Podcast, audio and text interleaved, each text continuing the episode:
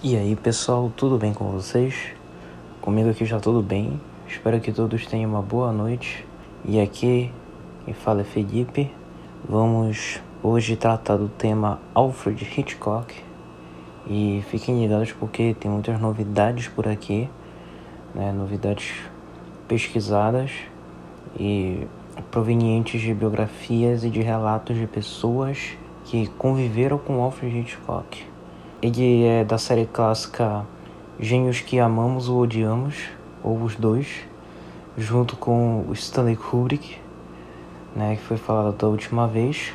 E como eu sempre digo, é realmente uma relação de amor e ódio, porque o Hitchcock foi um gênio e realmente fez filmes assim incríveis, obras de arte então que nem se falem e que teve muita inspiração na literatura, mas que o seu comportamento acabou afetando muito do, do, das produções né, cinematográficas que o Hitchcock fez. Muitos dos biógrafos dele dizem que a sua inspiração para fazer obras de arte, ou melhor dizendo, a sua inspiração para fazer obras cinematográficas vem da raiva.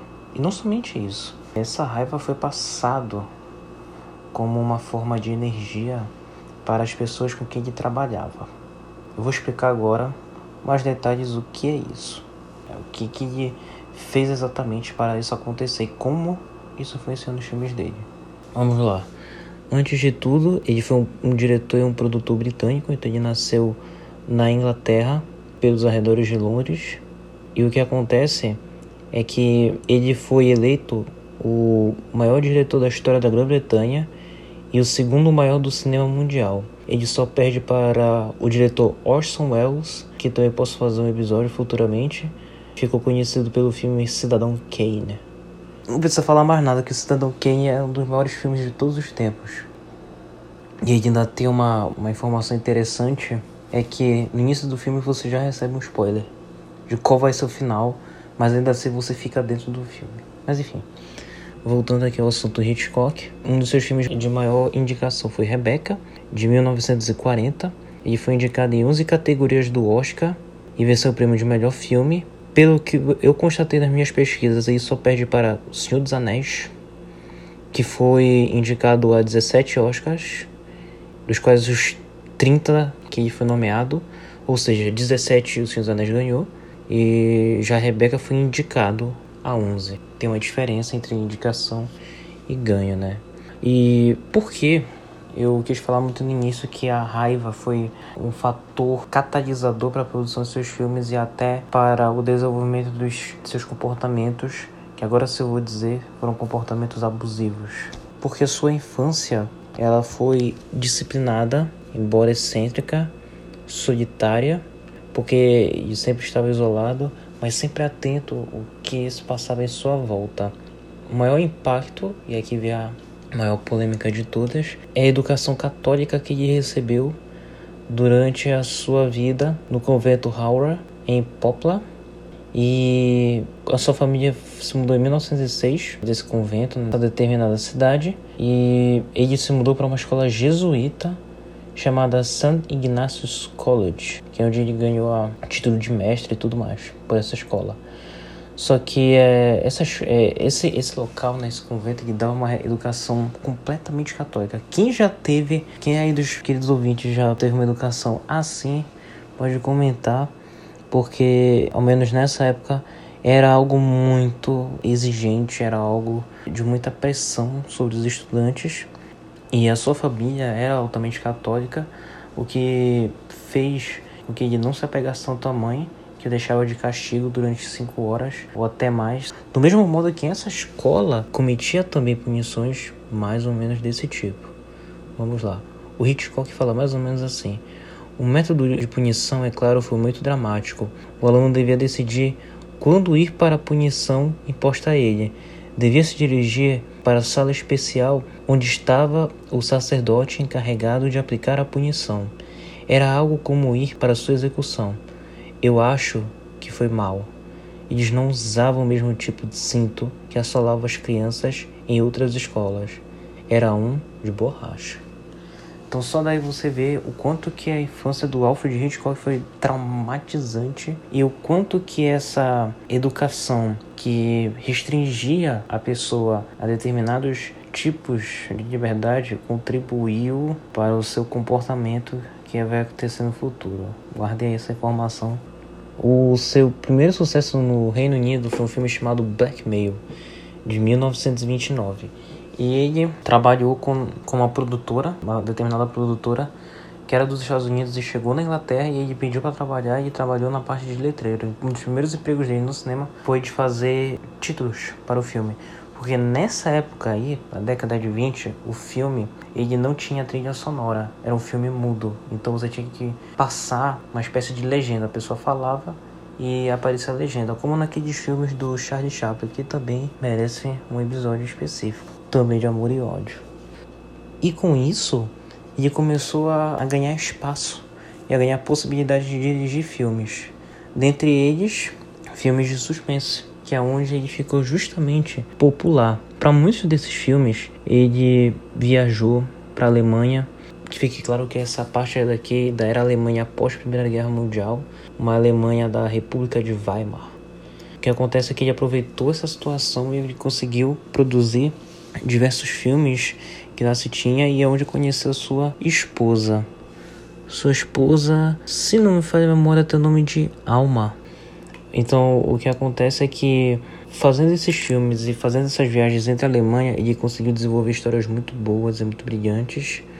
Esse filme, o Blackmail, justamente deixou ele como o cineasta mais popular da Inglaterra e isso catapultou para Hollywood. E um dos elementos mais geniais em que perpetue toda a sua obra é uma técnica utilizada MacGuffin.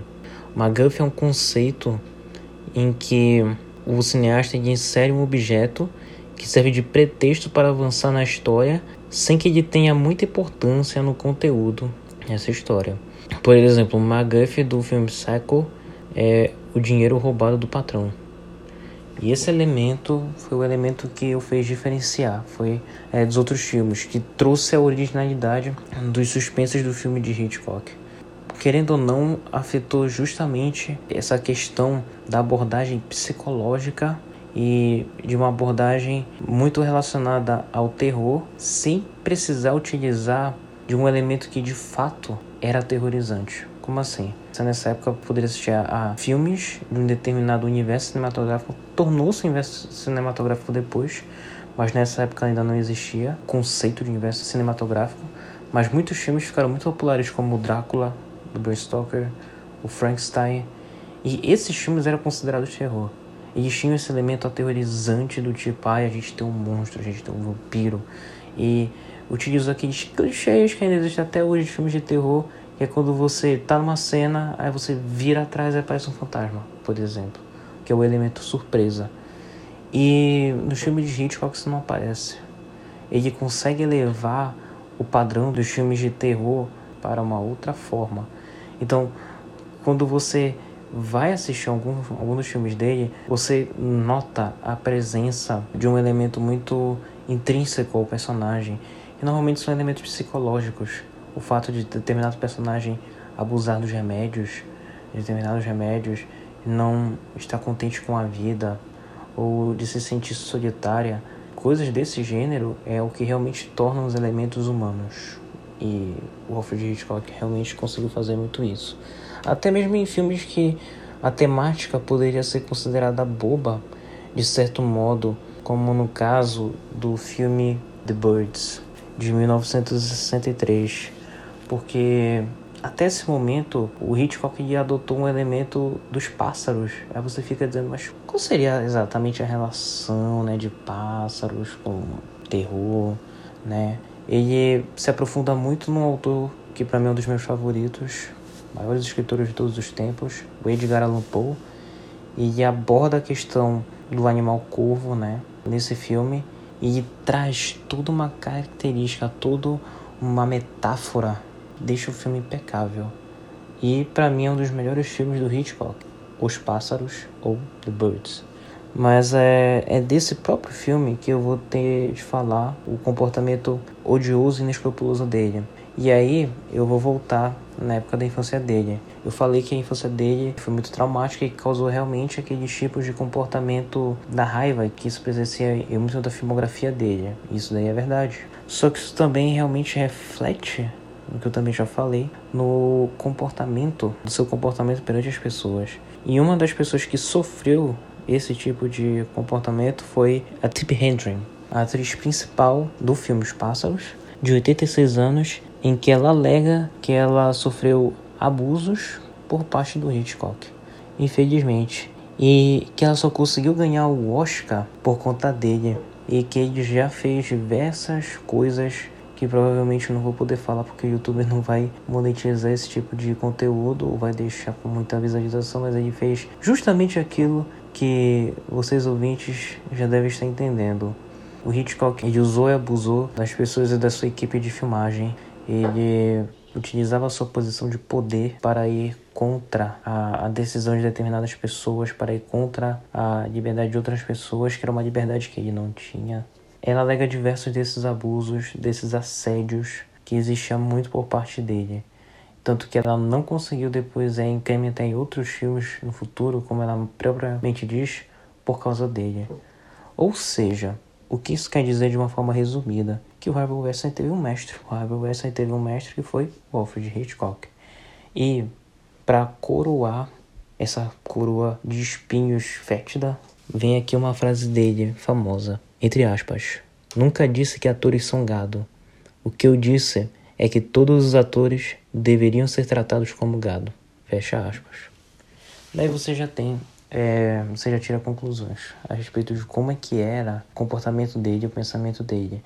E acreditem, esse comportamento não foi somente dele, não foi exclusivamente sobre ele, para ele e dele. Isso aconteceu em todas as produções de Hollywood dessa época. Vide pré-produção, produção e pós-produção de Mágico de Oz, que também algum dia merece episódio porque aconteceu muita coisa. Muita coisa que futuramente levaria à, à trágica morte de Judy Garland, para vocês terem noção. E é isso.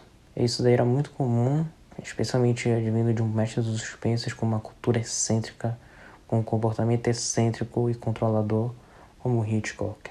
Ele faz parte justamente dessa geração de gênios que realmente inovaram e real, realmente adicionaram as suas técnicas ao cinema, mas que, como pessoas, tinham um comportamento bem terrível. Tinha um comportamento bem terrível, bem controlador, bem machista, bem patriarcal e bem misógino. E esse foi o episódio de hoje, meus queridos ouvintes. Muito obrigado por escutarem. Tenha todos um bom dia, uma boa tarde, uma boa noite, quem sabe. E a dica de, de assistir um filme vai ser justamente Os Pássaros. Dê uma olhada e depois me diga o que acharam. Além disso, tem Psycho, que é um outro grande clássico dele. É isso aí.